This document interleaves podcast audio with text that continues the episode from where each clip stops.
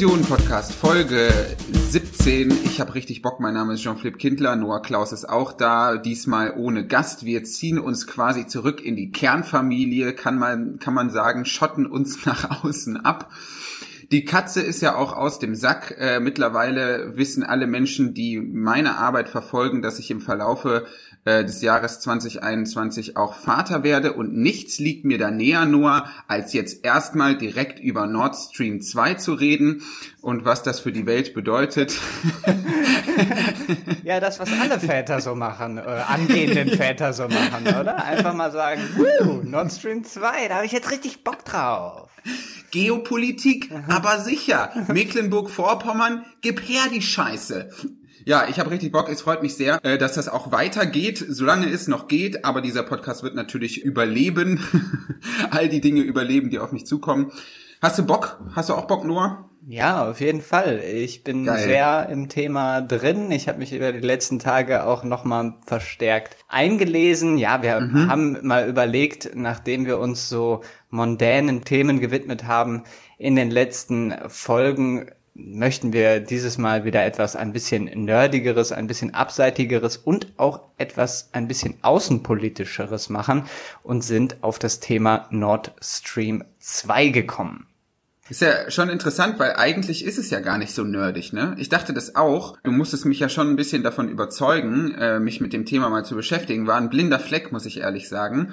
Aber als ich mir das dann so angeschaut habe, dann ist das ja schon irgendwie ein sehr entscheidendes außenpolitisches Thema welches vor allem sehr viel Sprengkraft auch mit sich bringt. Vor allem, wenn es um äh, Diplomatie und das Verhältnis von Deutschland zu Russland und Deutschland zu den USA geht. Das ist schon sehr, sehr interessant, was da passiert. Deswegen freue ich mich, dass wir uns da jetzt gleich mit beschäftigen. Ein kurzer Dank geht vorher raus an Marco und Sarah, die uns im Verlaufe der letzten Tage einen kleinen Obolus auf unser Diskussionen PayPal-Konto überwiesen haben.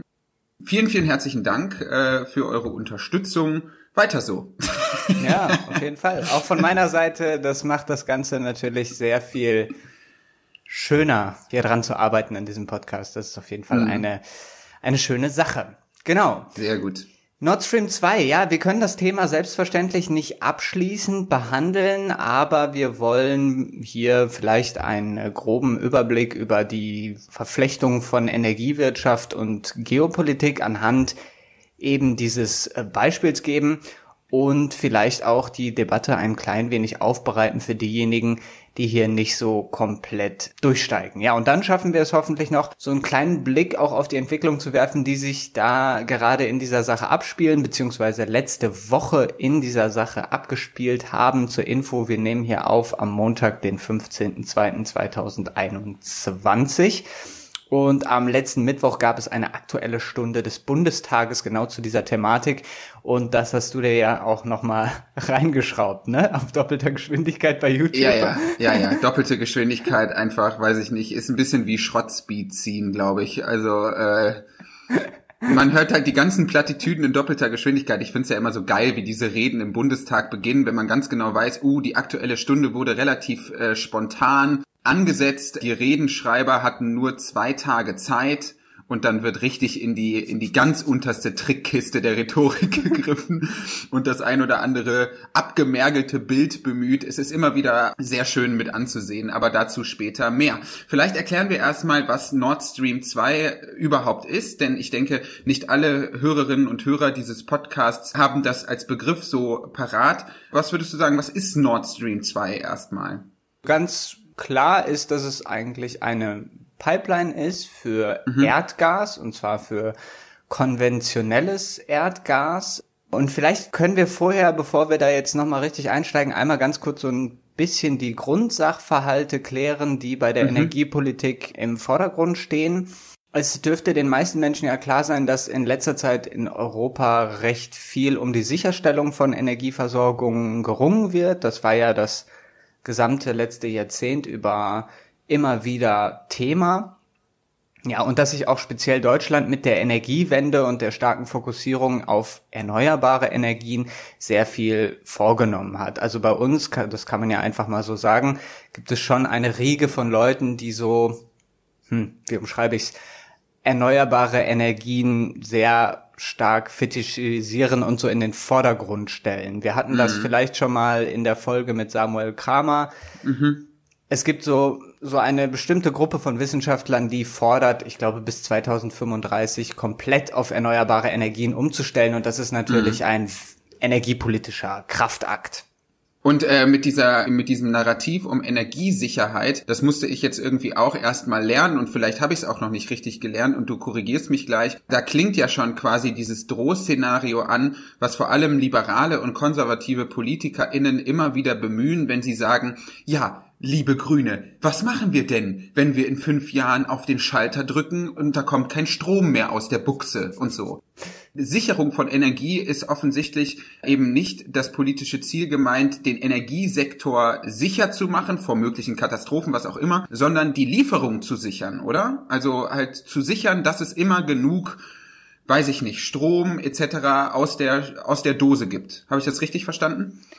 In gewissem Sinne schon. Moderne Industriewirtschaften oder Industrienationen sind ja sehr energiehungrig. Mhm. Und dem gegenüber steht natürlich die Forderung, nicht mehr so stark die Umwelt zu belasten. Also man könnte mhm. natürlich mhm. auch sagen, na komm, wir holen jetzt alle Kohle, die es geht, aus der Erde. Wir kaufen uns von den Saudis, weiß nicht wie viel, billiges Rohöl ein und verfeuern das alles. Das ginge natürlich auch. Und ich glaube, das ist so ein bisschen die Krux bei der ganzen Sache. Man möchte abwägen. Einerseits muss man Industrie und auch Privathaushalte mit ähm, Energie versorgen und auch nicht zu teurer Energie versorgen, weil das sonst natürlich ein riesiger Kostenfaktor wird. Und andererseits möchte man natürlich die Umwelt nicht zu stark belasten. Das heißt, die Frage ist jetzt, und die hatten wir ja mit Samuel in der Tat schon einmal, die Frage ist ein wenig, wie schaffen wir es, diese Ziele der Nachhaltigkeit, der Klimaneutralität zu erreichen? Wie überbrücken wir quasi den Zeitraum, den es noch braucht, hin zu vollständig erneuerbaren Energien? Was ist eine sogenannte gute Brückentechnologie, wenn man so möchte? Und da werden ja verschiedene Sachen besprochen und die Tendenz scheint zu sein, äh, dass viele Menschen sagen, das könnte Erdgas sein oder ja, so soweit habe ich es zumindest verstanden. Fridays for Future schießt natürlich vehement dagegen. Wir haben ja in der Folge mit Samuel schon auch über Atomkraft als mögliche Brückentechnologie gesprochen. Da gibt es heute einen Text im Handelsblatt, den ich angefangen habe zu lesen, eben in dem sich Bill Gates dieser Idee auch prominent anschließt. Das fand ich dann doch auch sehr interessant zu sehen, dass das jetzt wohl auch in populäreren Kreisen besprochen wird und eben nicht mehr in kleinen Sparten auf Twitter. Aber das Projekt Nord Stream 2, diese Röhre, die in Russland beginnt und in Norddeutschland anlandet, drückt, glaube ich, diese energiepolitische Strategie der Bundesregierung aus, dass man in den nächsten Jahren offensichtlich auf Erdgas setzt, oder? Genau, wir können vielleicht das gleich nochmal ein kleines bisschen genauer besprechen. So wie ich das verstanden habe, ist im Prinzip Erdgas so ein bisschen die Notlösung, die sich mhm. daraus eben ergibt, dass man aus Kohle und aus Atom aussteigen möchte mhm. und gleichzeitig der erneuerbare Energiensektor nicht so schnell an den Punkt kommt, dass er für eine flächendeckende und sichere Energieversorgung garantieren kann. Mhm. Vielleicht einmal ganz kurz zu diesen Implikationen. Also Russland ist einer der wichtigsten Exporteure von Erdgas und zwar eben hauptsächlich von sogenanntem, man nennt das dann im Englischen CNG, also Compressed Natural Gas. Das ist also das komprimierte oder kompressierte Gas, das eben über Pipelines transportiert wird. Und ein guter Teil der russischen Wirtschaft fußt darauf. Ähm, Gazprom ist ein extrem wichtiger und ja, man könnte fast schon sagen, staatstragender Konzern. Mhm. Und es gibt mehrere Pipelines, die aus Russland heraus in andere Länder führen. Also das ist mhm. nicht nur auf Europa beschränkt. Es gibt zum Beispiel auch die sogenannte Sila-Sibir-Pipeline nach China. Sila mhm. heißt einfach, also es heißt die Kraft Sibiriens Pipeline. Mhm. Ist auch, die, die Namen sind auch so geil, ey. Mhm. Und dann gibt's noch mehrere Landpipelines, die durch die Ukraine oder Polen nach Europa führen. Und mhm. es gibt auch sogar, das heißt Nord Stream 2, weil es eben auch Nord Stream 1 gibt. Und das sind auch zwei Röhren, die von Viborg in der Nähe von St. Petersburg quer durch die Ostsee eben nach Greifswald in Mecklenburg-Vorpommern führen. Und jetzt werden mit Nord Stream 2 eben zwei parallele Röhren dazu gebaut. die einfach genau die gleiche Strecke zurücklegen und die Möglichkeit mhm. geben, mehr Gas eben nach Deutschland zu transportieren, ohne durch Transitländer wie Polen oder eben die Ukraine zu führen.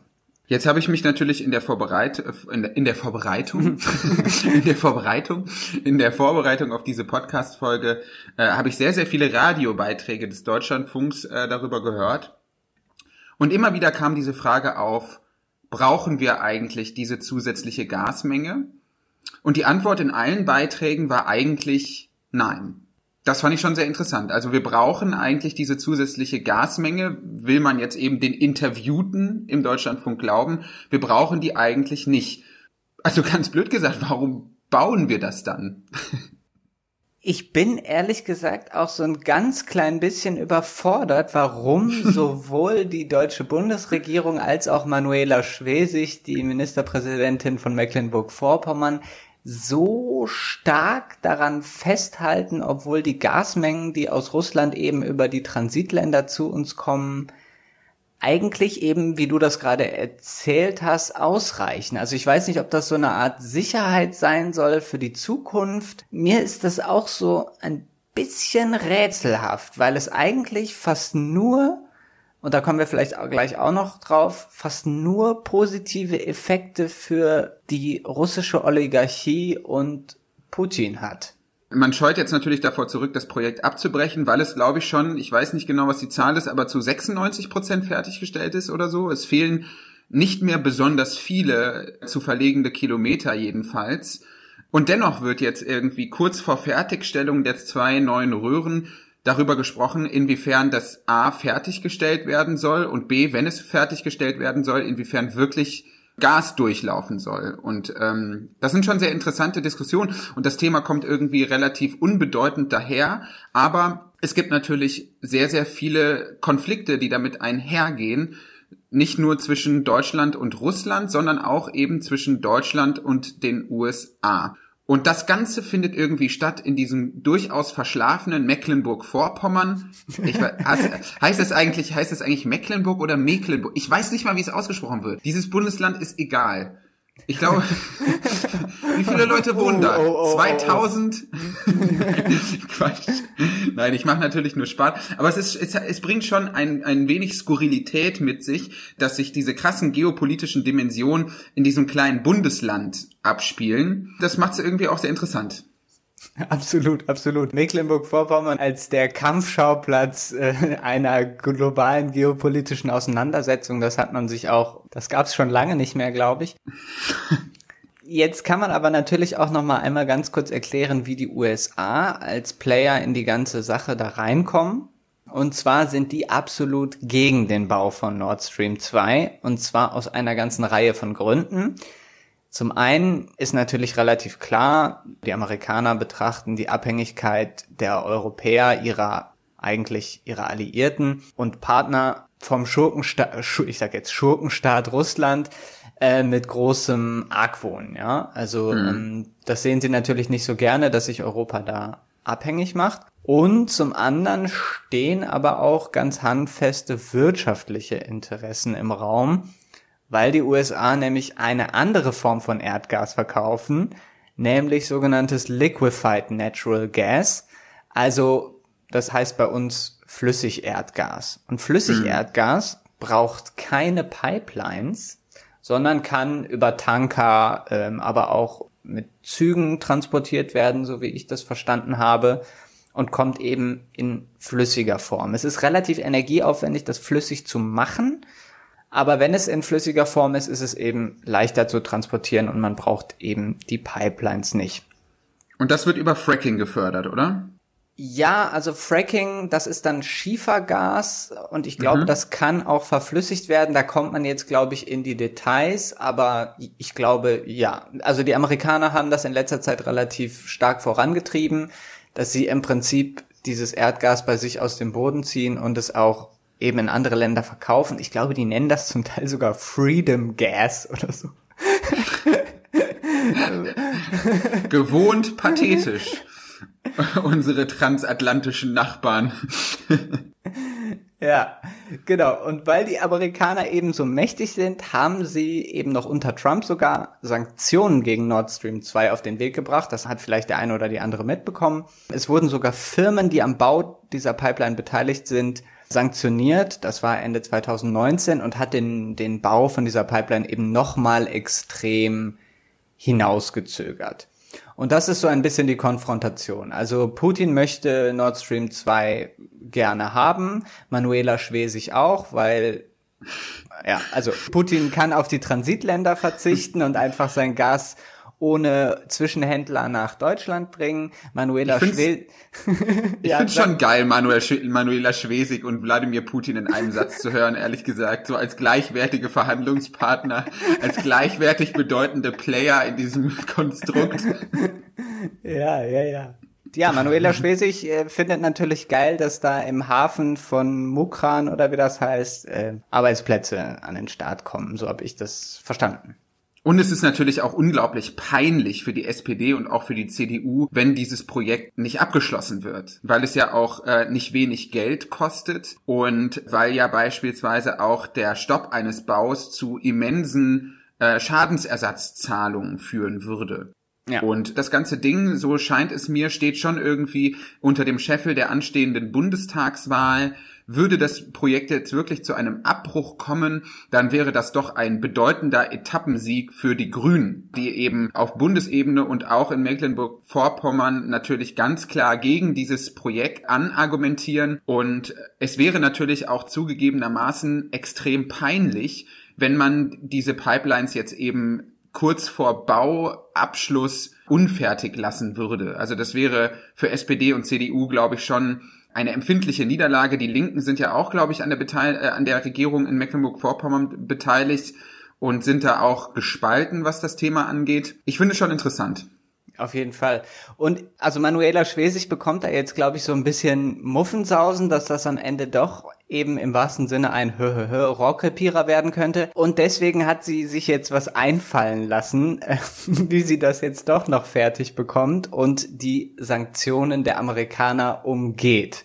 Und das hast du rausrecherchiert, oder? Ja, genau. Also Manuela Schwesig hat die Dreistigkeit besessen, eine sogenannte Umweltstiftung zu gründen in Mecklenburg-Vorpommern, weil weil das amerikanische Sanktionsrecht vorsieht, dass die Amerikaner quasi keine Stiftungen sanktionieren können. Weswegen halt man einfach Unternehmensgelder umgeschichtet hat in Stiftungen. Also diese Stiftung besteht wirklich in erster Linie aus Geld, welches durch Gazprom in diese Stiftung läuft. Und dadurch, dass es halt diese Stiftung ist, können die Amerikaner das aber nicht sanktionieren. Und so umgeht quasi Mecklenburg-Vorpommern ja, in Kooperation mit Gazprom quasi dieser, dieser Sanktionszahlung. Und das ist schon, ähm, es ist schon lustig. Also es ist natürlich auch total bescheuert, aber es ist auch irgendwie lustig, dass, weiß ich nicht, Manuela Schwesig halt da sitzt und sagt so, ja, wie können wir denn jetzt die Amis verarschen? So. Äh. dafür, dass sie da so einer Million Menschen vorsteht, ist sie schon ganz schön mutig, oder? Es ist auch geil, weil sie, es gibt so ein Erklärvideo von Manuela Schwesig auf Twitter und das richtet sich ganz offensichtlich halt an Bürgerinnen und Bürger in Mecklenburg-Vorpommern, die ja durchschnittlich durchaus sehr alt sind, so. Und sie erklärt das in so ganz langsamem Ton und sagt dann so irgendwann, die Pipeline wird bedroht durch amerikanische Sanktionen. Im Hintergrund ist die ganze Zeit so ein fröhliches Gedudel. Wie wenn, weiß ich nicht, wie wenn man im Bürgerbüro ist und es läuft so ein, äh, so ein Video, wo dann mit einer Drohne über die Stadt geflogen wird und das wird so in einem ganz fröhlichen Ton alles begleitet. Hier sehen Sie Castrop Rauxel. Und, und das ist so dieser, dieser Vibe des Videos, das, äh, ist schon ganz, äh, ganz cool mit anzusehen, also auch ein bisschen lächerlich. Aber das ist irgendwie gerade so die Situation. Es, es treffen sich unterschiedliche politische Dimensionen, die irgendwie nur vordergründig zusammenpassen. Ja, Manuela Schwesig, ein Tausendsasser. wie er im Buche steht.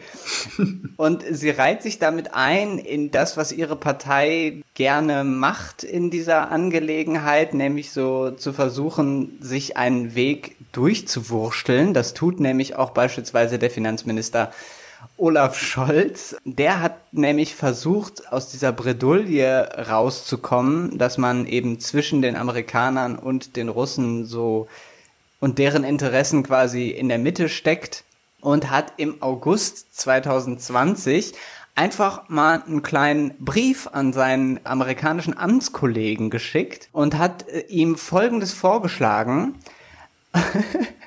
ist auch super geil. Er sagt, ja, pass auf, also ähm, die Bundesregierung wird jetzt eine Milliarde einfach mal in so Terminals für diese Flüssiggas Abzapfung investieren, irgendwo an der Nordsee. Sozusagen, ja, wir kaufen von euch auch Flüssiggas, aber dafür könnt ihr dann bitte einfach das mit diesen Sanktionen gegen Nord Stream 2 einfach mal lassen. Ja, könnt ihr mhm. uns bitte einfach mal das Ding einfach mhm. mal zu Ende bauen lassen. Das war wirklich sein Vorschlag. Und dieses Papier ist jetzt rausgekommen. Die Deutsche Umwelthilfe hat das jetzt veröffentlicht. Es war nach Zeitrecherchen anscheinend schon im letzten August klar. Aber jetzt ist das nochmal rausgekommen und ja, wir können den Link zu dem Dokument auch in die Show Notes packen. Das ist schon sehr interessant, das mal zu lesen, wie einfach mhm. so buddymäßig da vorgeschlagen wird, so, hey komm, ich will das doch noch durchziehen hier, dieses Projekt, jetzt hab dich mal nicht so und ich komme dir mhm. auch entgegen. Die Kritik von der Umwelthilfe, deutschen Umwelthilfe ist halt, das Ganze geht auf Kosten des Steuerzahlers und der Umwelt, weil diese Flüssiggas-Sachen jetzt auch natürlich nicht die äh, aller umweltfreundlichsten Energiegewinnungsmaßnahmen sind. Daran sieht man ja, dass dieses ganze Projekt eben doch irgendwie ein politisches ist, obwohl Politikerinnen und Politiker der SPD, der FDP, der CDU, CSU und der AfD nicht müde werden zu betonen, dass es eigentlich ein privatwirtschaftliches Projekt sei, in das sich die Politik eigentlich auch gar nicht einzumischen habe. Also das war das häufigste Argument, was ich gehört habe in dieser aktuellen Stunde im Bundestag. Dazu später noch ein bisschen mehr. Und ich finde, das ist ein Musterbeispiel für eine technokratische Vorstellung von Politik. Also, dass man sagt, ja, das ist halt ein wirtschaftliches Projekt, die ethischen, klimapolitischen und sozialen Implikationen sind nicht Sache der, der Politik, ergo der, der Öffentlichkeit, der Bürgerinnen und Bürger eines Landes, sondern eigentlich Sache der Privatwirtschaft, also Sache von einzelnen ExpertInnen mit jeweiligen Interessen. Und dazu kann ich kurz einen kleinen Ausschnitt vorlesen aus äh, Michael J. Sandels vom Ende des Gemeinwohls, der dieses Prinzip von technokratischer Politik nochmal erklärt und schreibt. Das technokratische Konzept von Politik ist eng an ein Vertrauen in die Märkte gebunden. Nicht unbedingt ein entfesselter Laissez-faire-Kapitalismus, sondern die weitergefasste Überzeugung, dass Marktmechanismen die vorrangigen Werkzeuge zur Erlangung des Gemeinwohls sind. Dieser politische Denkansatz ist insofern technokratisch, als er zentrale moralische Erörterungen aus der öffentlichen Debatte abzieht und ideologisch strittige Fragen behandelt, als seien sie Angelegenheiten der wirtschaftlichen Effizienz und damit Aufgabe von Experten. Und das sieht man aus meiner Sicht auch bei Nord Stream 2, denn wenn das kein politisches Thema ist, welches ist es dann? Also was soll man denn sonst besprechen? Also das meine ich ganz ernst. Ich meine das gar nicht irgendwie sarkastisch oder so. Aber natürlich soll die Öffentlichkeit daran beteiligt werden, wenn wir eine doppelröhrige Pipeline von Russland nach Mecklenburg-Vorpommern bauen. Aus einem Land, welches in letzter Zeit ja nochmal durch offenkundigere Repression aufgefallen ist. Man denke nur an die Verhaftung von Nawalny und den letzten Besuch von Josep Borrell, heißt er so? Ja, ne? ja, ja, ich glaube schon, ja wenn das nicht Politik ist, was ist sonst Politik?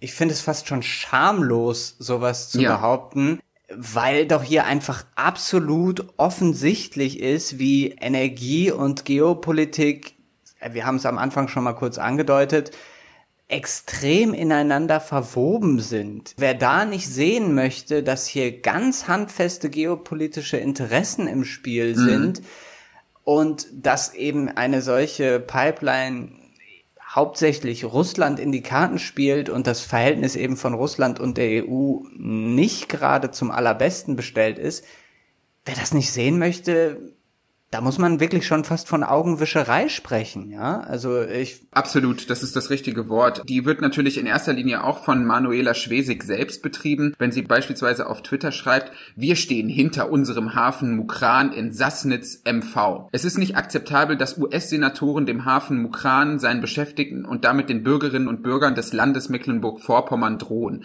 was erlaube. Also diesen Konflikt jetzt so zu reduzieren, als wäre das, weiß ich nicht, Angelegenheit von dem ein oder anderen Bürgerrat in Mecklenburg-Vorpommern, das ist doch schon irgendwie, also das verkennt ja völlig diese geopolitischen Dimensionen und tut ja so, als wäre das nur Sache von Mecklenburg-Vorpommern, ob man jetzt diese Pipelines in Deutschland anlanden lässt, ob man sich jetzt von Russland noch äh, mehr mit Gas versorgen lässt als sowieso schon.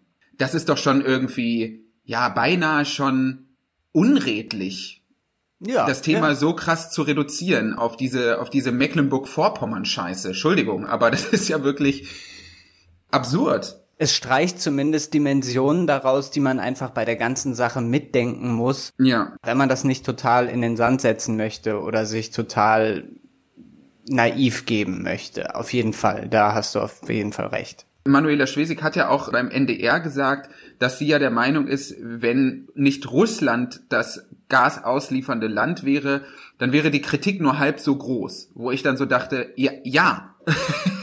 das ist der Punkt. So, das ist der Punkt. So, natürlich wäre die Beschwerde nur halb so groß, weil es nicht Russland ist. Klar, wenn Frankreich uns dieses Gas liefern würde, dann hätte das eine andere Dimension. Klar, Absolut. würde man sich dann auch über die Umweltaspekte dessen Gedanken machen müssen. Aber es hätte überhaupt nicht diese Sprengkraft, weil man sich eben nicht energiepolitisch abhängig machen würde von einem Land, das einfach in gewissem Sinne der EU auch nicht sonderlich freundschaftlich gesonnen ist. Das ist vielleicht auch noch mal so eine Sache, die da mit reinspielt das ist ja fast schon so eine Art, hm, Schizophrenie ist jetzt zu viel gesagt, aber einerseits liegt man mit Russland im Clinch seit der Annexion der Krim im Mindesten. Man macht sich Sorgen darüber, wie es um die demokratischen Verhältnisse steht, was ja im Prinzip seit den 90ern auch einfach ein spezielles Verhältnis ist, das von Russland mhm. zur Demokratie. Also einerseits ist man eben auf Konfrontation mit Russland gestellt und auf der anderen Seite möchte man dann in Energiefragen so einen Kuschelkurs fahren und mhm. Russland eben als den Partner sehen und ich finde das schon erstaunlich, wie sich europäische und deutsche Politikerinnen und Politiker versuchen, da so durchzuwinden, mogeln oder wie auch immer und halt eben ihr Verhältnis zu einem bestimmten Land anpassen, je nachdem, was gerade auf dem Tisch liegt. Das behagt mir überhaupt nicht. Das ist halt die alte Devise, die bei China schon zum Einsatz kam, dass man dachte, man heilt quasi durch Handel. Also diese Erwartung, ein Partner auf dem Weltmarkt wird sich schon irgendwie automatisch mehr an Menschenrechte halten, eigene repressive Strukturen im Land aufgeben, wenn er erstmal vernünftig in den kapitalistischen Markt eingebunden ist. Das hat man bei China gedacht, 15, 20 Jahre lang in absoluter westlicher Arroganz, wo es sich herausgestellt hat, dass China einfach sagt, hahaha, witzig, wir scheißen komplett auf euch, uns völlig egal. Äh, das siehst du auch in kleinteiliger, auch im Iran, finde ich, wo man ja auch versucht hat, irgendwie Handelsabkommen abzuschließen, um vor Ort irgendwie auch die Strukturen abzuändern. Und das sieht man jetzt auch wieder bei Russland. Und ich verstehe einfach einfach nicht, wie man im Jahr 2021 immer noch glauben kann, äh, dass die eigene liberale Demokratie so populär ist, dass andere Staaten, die einfach weiter bereit sind zu imitieren. Das scheint ja überhaupt nicht zu passieren. Das hat sich, glaube ich, gewandelt im letzten Jahrzehnt.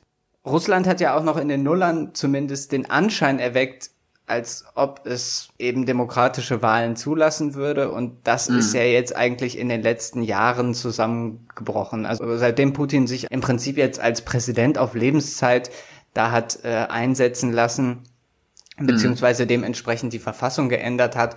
Und seit jemand wie Nawalny einfach eingeknastet wird, weil er ja auch zum Beispiel so etwas erfunden hat wie dieses intelligente Wählen. Ich weiß gar nicht, ob du davon schon mal gehört hast. Nee, er hat, er. Er, hat im Prinzip so ein System erfunden, wo jedem einzelnen Bürger eine Empfehlung gegeben wird, wen er zu wählen hat, wenn er einfach sozusagen gegen die Partei einiges Russland mhm. ist, die eben von Putin ist und die Regierungspartei vorstellt. Also im Prinzip gibt einem dann so eine Art App, so eine Empfehlung, ja, nee, jetzt wähl mal hier den Kapitalisten oder jetzt wähl mal ja. hier die und die Oppositionspartei. Nee, äh, wenn du aber in der Stadt wohnst, dann wähl mal lieber den Kommunisten. Sodass mhm. die es quasi jetzt auch geschafft haben, in dem Moskauer Stadtparlament, glaube ich, eben der Partei Einiges Russland die Mehrheit abzuluxen und sowas äh, ist für Putin natürlich scheiße, sage ich jetzt mal. Ja, er will nur diese demokratische Fassade aufrechthalten, damit man ihm nicht sagen kann, du bist hier einfach ein Autokrat, was aber natürlich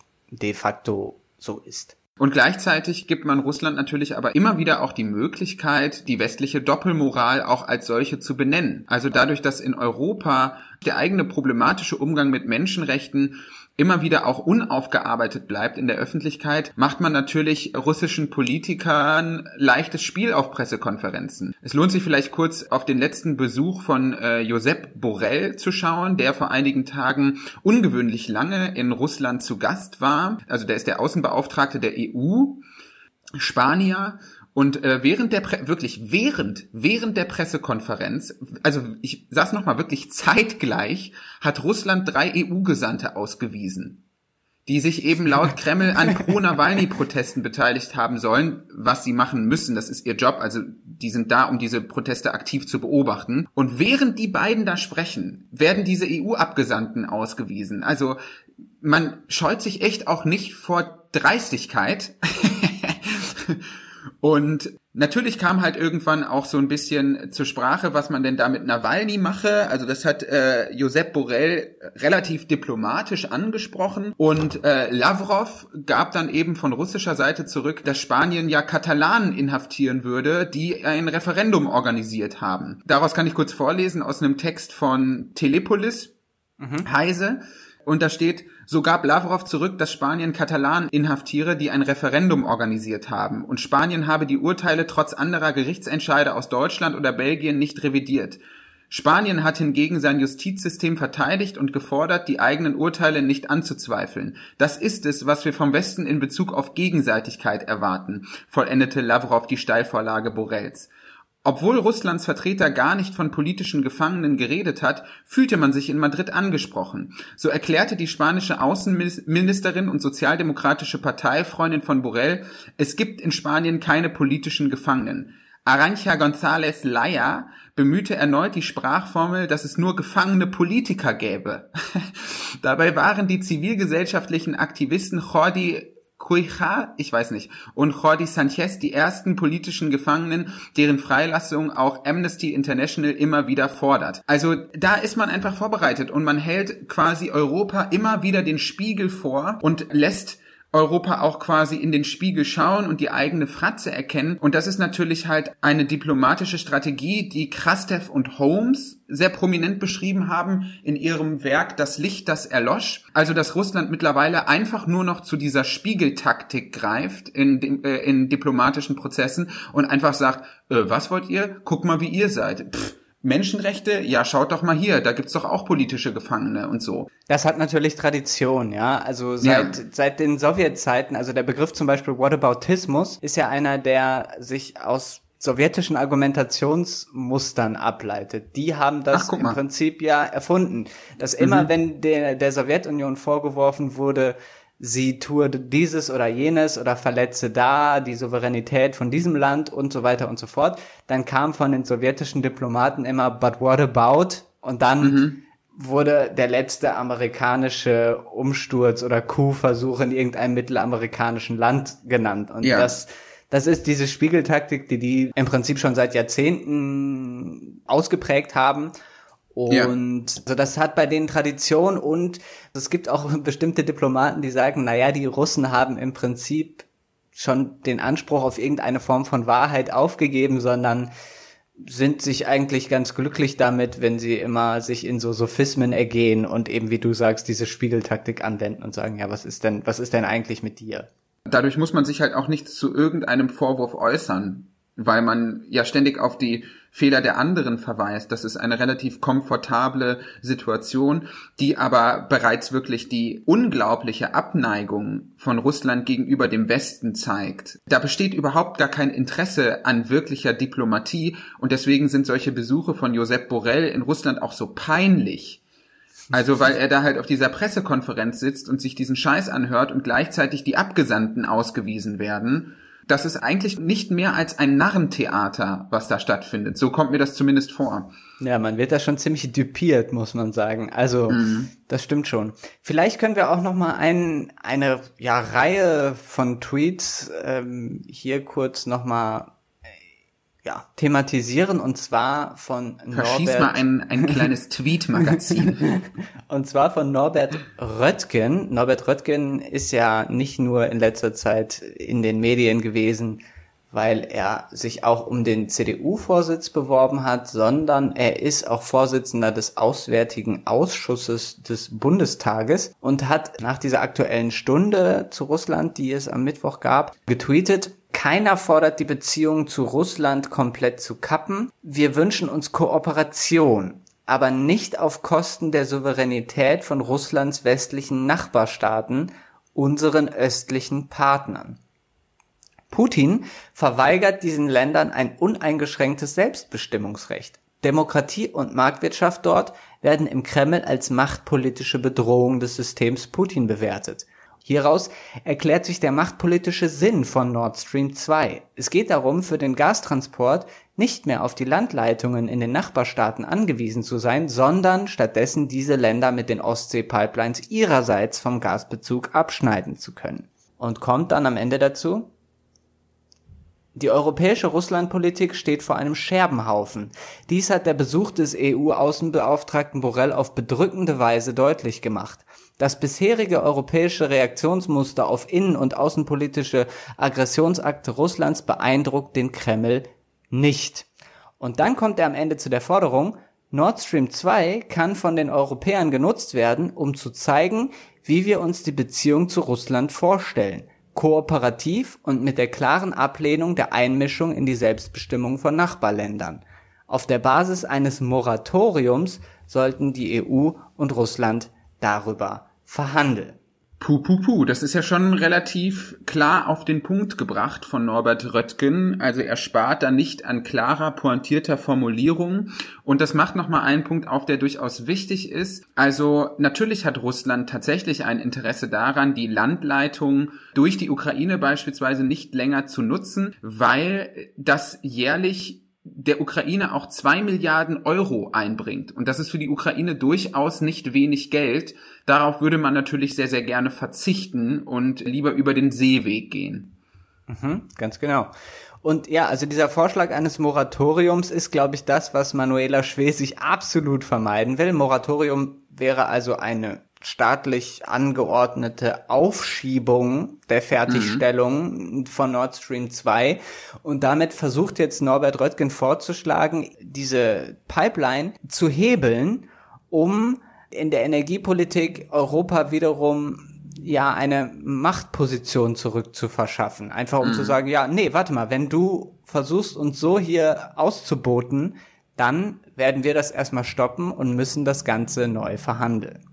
Und weißt du etwas darüber, wie, äh, wie man in Russland darüber denkt? Also wenn man beispielsweise diesen Röttgen-Plan jetzt umsetzen würde und das Ganze wirklich zum geopolitischen Druckmittel macht, also wirklich sagt, nein, Baustopp und jetzt alle an einen Tisch und dann schauen wir erstmal, würde Russland da überhaupt drauf eingehen? Also hat dieses Projekt so viel ökonomische Macht auch in Russland, dass man tatsächlich Putin und Co. dann an den Tisch gezwungen bekäme? Oder würden die einfach sagen, ja, okay, dann baut halt eure scheiß Röhre nicht zu Ende, ist uns scheißegal, wirklich.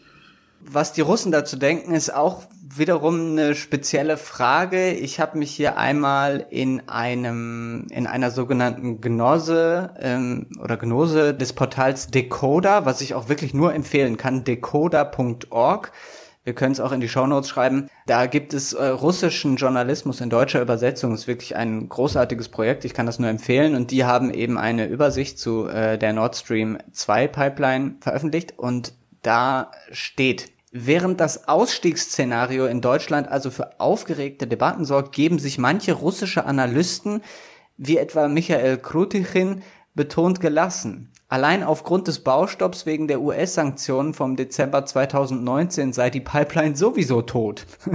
Deutsche Analysten wie etwa der Handelsforscher Gabriel Felbermeier betonen außerdem, dass ein offizielles NS2 aus über reine Symbolpolitik nicht hinausgehe. Denn auf welchem Wege das Erdgas nach Deutschland komme, sei, Zitat, letztlich für die russische Zahlungsbilanz unbedeutend. Da frage ich mich jetzt natürlich, okay, wenn es für die Deutschen eigentlich nicht wichtig wäre, wenn es für die Russen eigentlich nicht so wichtig wäre, warum machen wir das überhaupt? Da kommen wir wieder zu der Frage vom, vom Anfang zurück.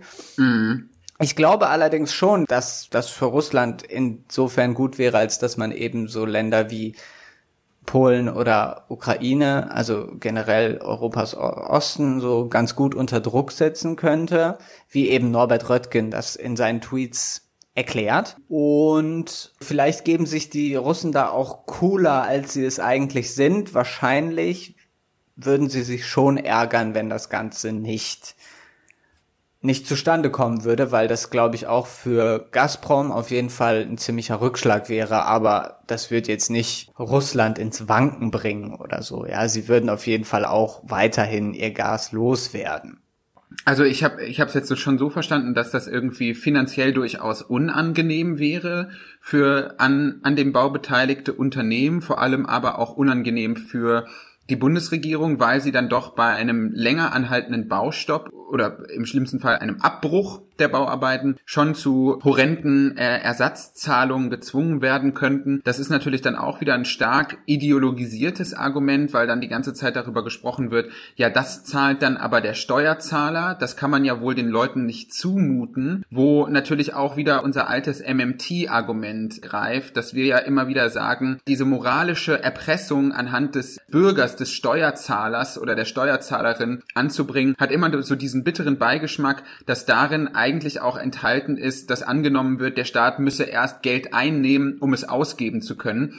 Was natürlich, und das sagen wir gerne nochmal, ein wenig unsinnig daherkommt, wenn man sich klar macht oder deutlich vor Augen führt, dass der Staat natürlich das Monopol über den Gelddruck hat und dieses Geld für diese Ersatzzahlungen auch einfach drucken könnte. Es ist eben mitnichten so, dass das explizit so sein müsste, dass jetzt jeder Einzelne sagt, oh, das sind aber so und so viel äh, Moneten von den Steuern, die ich bezahle und sowas. Das ist dann auch wieder ein stranges Argument, finde ich. Und jemand wie Olaf Scholz scheint ja auch anscheinend keine Probleme zu haben, den Amerikanern irgendwie eine Milliarde Euro zu versprechen, um diese Terminals für Flüssigerdgas zu bauen. Das Argument ist in gewissem Sinne auch so eine kleine Nebelkerze, auf jeden Fall. Zudem muss man halt sagen, dass der russische Staat natürlich an Gazprom beteiligt ist. Also das ist nicht nur ein extrem höriges Unternehmen oder staatstragendes Unternehmen, sondern es ist wirklich ein Unternehmen, welches zu 50 Prozent in Staatshand ist. Also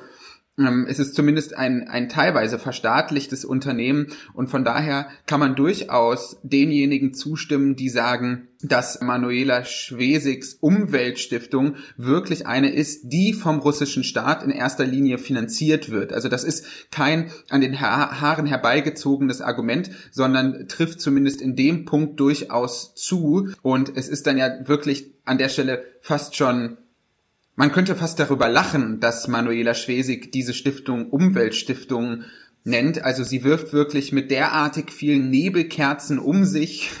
Das ist, das ist wirklich beispiellos.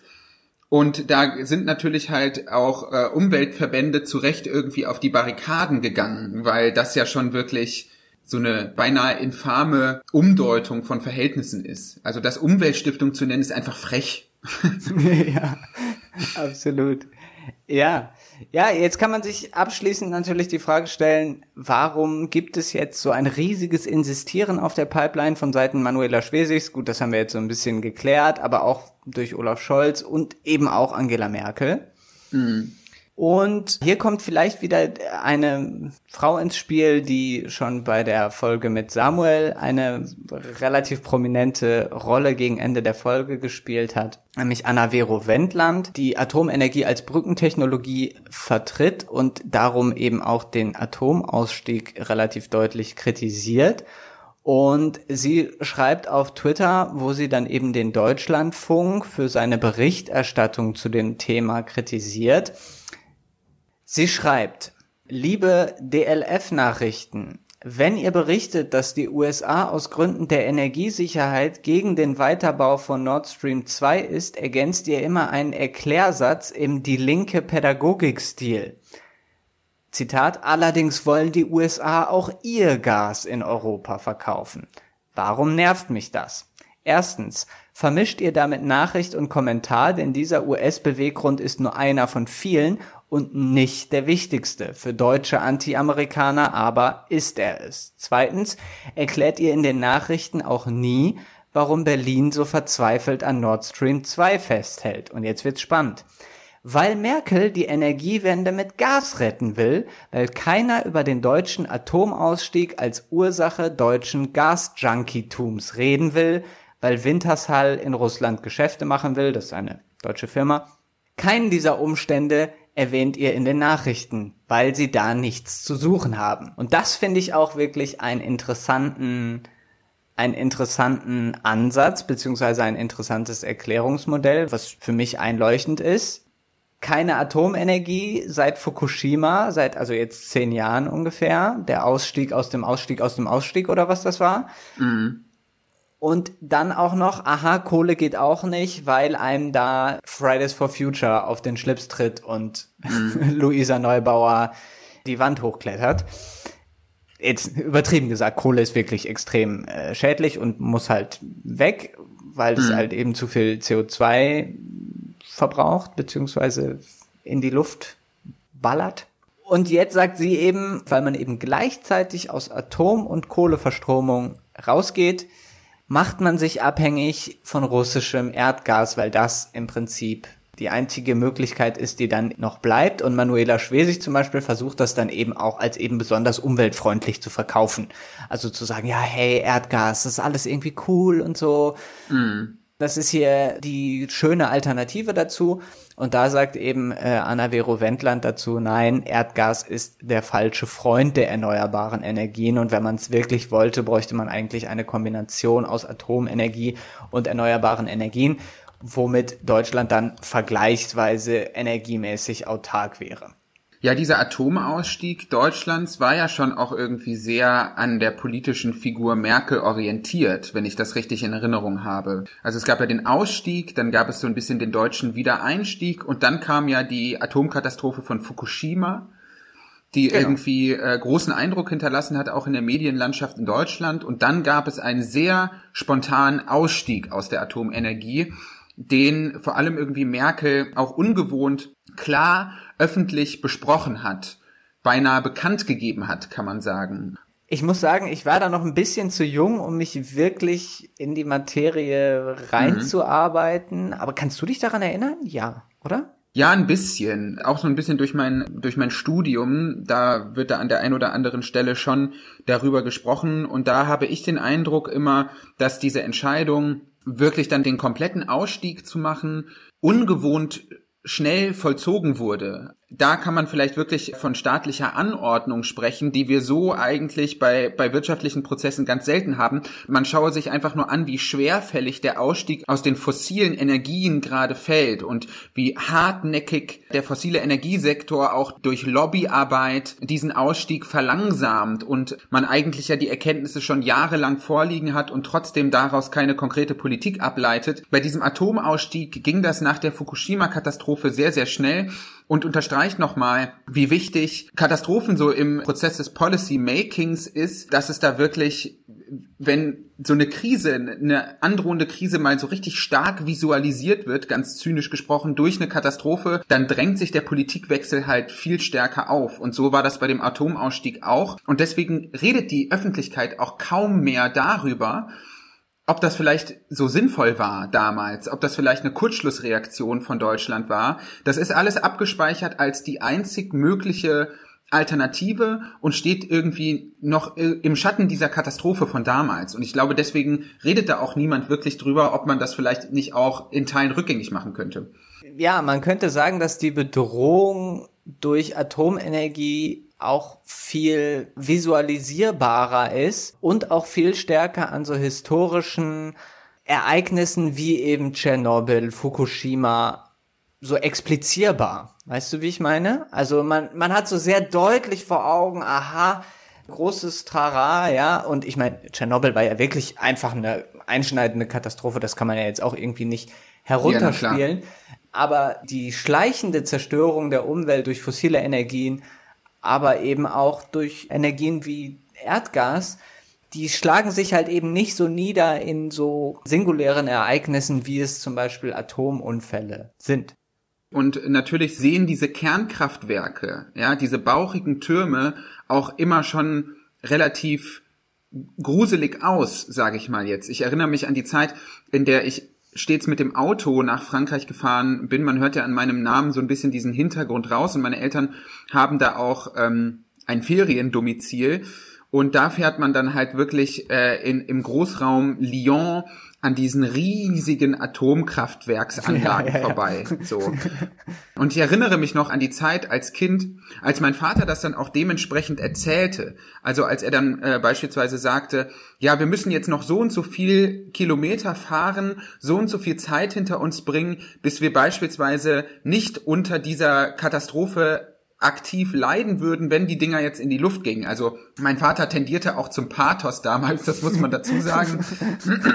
Aber so wurden mir diese Dinge immer schon erzählt. Man denke ja beispielsweise auch an Serien wie Stranger Things oder Dark. Ich weiß nicht, ob es bei Dark auch so ist oder nur bei Dark eine von diesen Serien spielt ja. auch mit diesem Motiv des alten Kernkraftwerks, wo ja. eben ganz mystische, gruselige Prozesse vorgehen. Also diese beiden Türme sind, glaube ich, auch als Katastrophenorte oder stehen für so eine gewisse Katastrophenhaftigkeit. Und ich glaube, das ist nicht ganz befreit von Ideologie.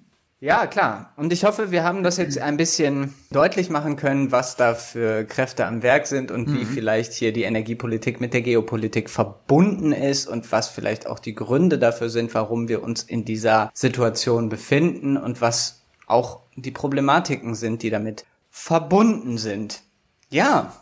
Gibt es von deiner Seite aus noch ähm, Dinge zum Themenkomplex Erdgas Nord Stream 2 zu sagen, dann ähm äh, nee, ich habe äh, ich habe alles gesagt, was ich sagen wollte. Bin sehr froh, dass ich mich dann doch mal mit dem Thema auseinandersetzen konnte im Zuge der Recherche, weil es ja dann doch interessanter ist, als man erstmal so denkt und wir warten natürlich auch in, in Zukunft mit weiteren spannenden Themen auf. Allerdings macht dieser Podcast jetzt mal kurz ein wenig Pause und verschnauft mal, weil die nächsten Folgen, die wir vorhaben, inhaltlich aufwendiger sind und weil wir vor allem auch äh, Gäste dafür haben wollen, die ein wenig Vorlauf benötigen, um wirklich hier dann auch theoriegeladen aufzutauchen äh, in diesem Podcast.